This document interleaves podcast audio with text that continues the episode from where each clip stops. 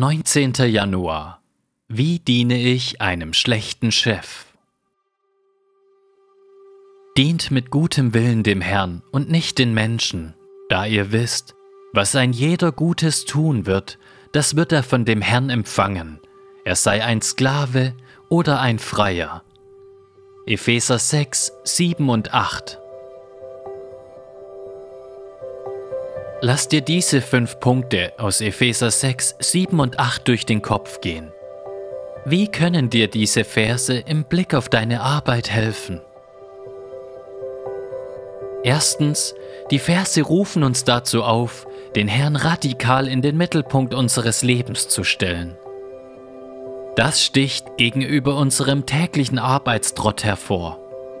Paulus sagt, dass wir jede Arbeit, die wir tun, für Christus tun sollen und nicht für irgendeinen menschlichen Vorgesetzten.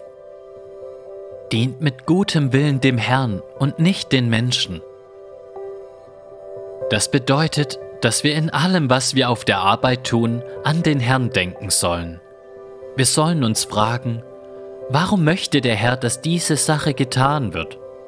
Auf welche Weise gefällt es dem Herrn? Wann möchte es der Herr? Wird der Herr mir dabei helfen? Wird der Herr damit geehrt? Mit anderen Worten, Christsein bedeutet, den Herrn in unserem Leben und Arbeiten radikal in den Mittelpunkt zu stellen. Zweitens, die Verse rufen uns dazu auf, gut zu sein.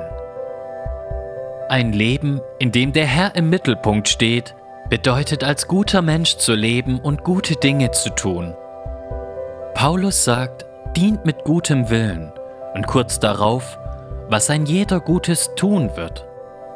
Jesus hat gesagt, dass die Menschen unsere guten Werke sehen und unseren Vater im Himmel preisen werden, wenn wir unser Licht leuchten lassen.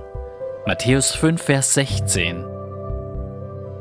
Drittens, die Verse rufen uns dazu auf, auch für rücksichtslose irdische Arbeitgeber gute Arbeit zu leisten. Paulus möchte Christen dazu befähigen, aus der Motivation, den Herrn in den Mittelpunkt zu stellen, auch ihren Vorgesetzten, die achtlos mit ihnen umgehen, Gutes zu tun.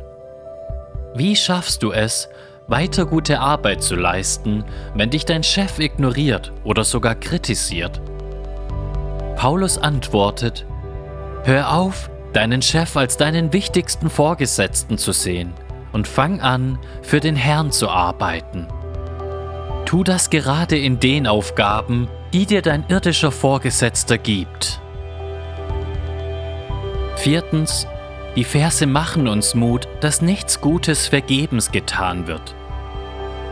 Am wundervollsten ist womöglich dieser Satz. Was ein jeder Gutes tun wird, das wird er von dem Herrn empfangen, er sei ein Sklave oder ein Freier. Wie wundervoll das ist. Alles. Alles, was ein jeder Gutes tun wird. Jede kleine Sache, die du tust, die gut ist, wird vom Herrn gesehen und wertgeschätzt und belohnt. Und er wird es dir vergelten. Nicht in dem Sinne, dass du dir irgendetwas verdient hast, so als ob du ihn zu deinem Schuldner machen könntest. Du gehörst ihm, genau wie alles andere im Universum. Er schuldet uns nichts. Doch er entscheidet sich frei und aus seiner Gnade dazu, uns für alle guten Dinge, die wir im Glauben tun, zu belohnen. Fünftens, die Verse machen uns Mut, dass eine unbedeutende Stellung hier auf der Erde einem großen Lohn im Himmel nicht im Wege steht. Der Herr wird dich für alles Gute, was du tust, belohnen, ob du ein Sklave oder ein Freier bist. In den Augen deines Vorgesetzten bist du vielleicht völlig unbedeutend. Sozusagen nicht mehr als ein Sklave, der Befehle auszuführen hat. Oder er weiß gar nicht, dass es dich gibt. Das spielt keine Rolle. Der Herr weiß, dass es dich gibt. Und am Ende wird kein treuer Dienst umsonst sein.